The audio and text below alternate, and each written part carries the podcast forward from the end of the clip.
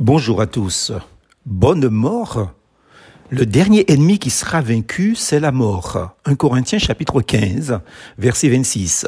Il m'arrive non seulement de penser à ma mort, d'en parler publiquement de la manière dont j'aurais souhaité partir, disant, si Dieu me permettait de mourir en dormant, ce serait une belle mort.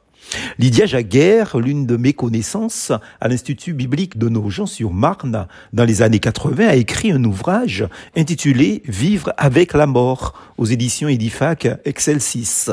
Livre intéressant à lire et que je recommande à tous de bouquiner. Voilà un titre qui me plonge dans de profondes réflexions. Vivre avec la mort. En effet, qu'on le veuille ou pas, nous côtoyons la mort au quotidien. La mort est à la une des informations que nous lisons et entendons tous les jours. Ici, à tes pays matiniques, en Martinique, donc, les stations de radio donnent les avis d'obsèques. Vous avez dit lugubre. Pas intéressant à écouter puisque ça nous rappelle trop la mort. Cependant, c'est utile pour savoir et être au fait du décès d'un proche, d'un ami ou d'un parent. Tant qu'il s'agit d'un étranger ou d'un inconnu, ça va. Parce que la mort de ceux qui nous sont proches suscite toujours en nous des émotions très fortes. J'ai vu tellement de personnes mourir, des familles endeuillées, qu'il m'arrive de me surprendre en train de scénariser l'ambiance de ma mort.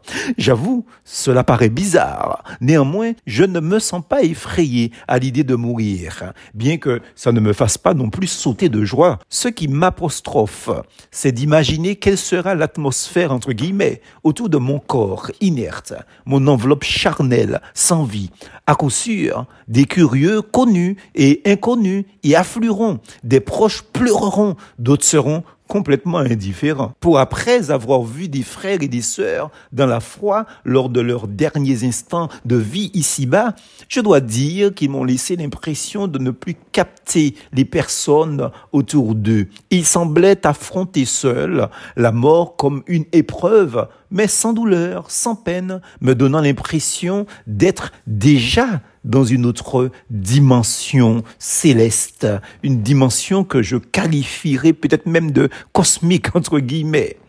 Ils étaient là, vivant leur dernière minute, et en même temps comme étant ailleurs à la fois. Ont-ils vu les anges s'approcher pour les porter dans le sein d'Abraham? Luc chapitre 16, verset 22. Une chose est sûre, nous serons auprès de Dieu comme Lazare. Luc chapitre 16, verset 19 à 31. Nous serons auprès de Dieu comme le brigand crucifié avec Jésus-Christ sur la croix. C'est Christ qui nous l'a promis. Par la foi, faisons nôtre les paroles de confiance de David au psaume 23. Quand je marcherai dans la vallée de l'ombre et de la mort, je ne craindrai aucun mal, car ta houlette et ton bâton me rassurent. Alléluia. Amen, Amen, Amen.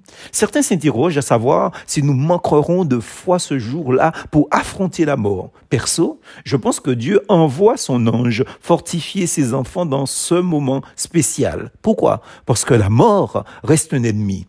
N'a-t-il pas promis, lui Dieu, de dresser devant nos ennemis une table? Au psaume 23 la mort est un jugement qui frappe la créature par suite de la désobéissance envers le Créateur.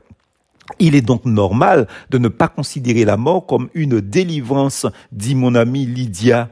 La mort reste un ennemi vaincu par le Christ. Il saura, Dieu, nous fortifier lors de ce passage mystérieux. En réalité, si, entre guillemets, bonne mort, il y a, c'est celle qui se fait en compagnie ou dans le Seigneur. Quant à la manière, en dormant, par accident ou par la maladie, notre mort dépend de la souveraineté divine. En Jésus.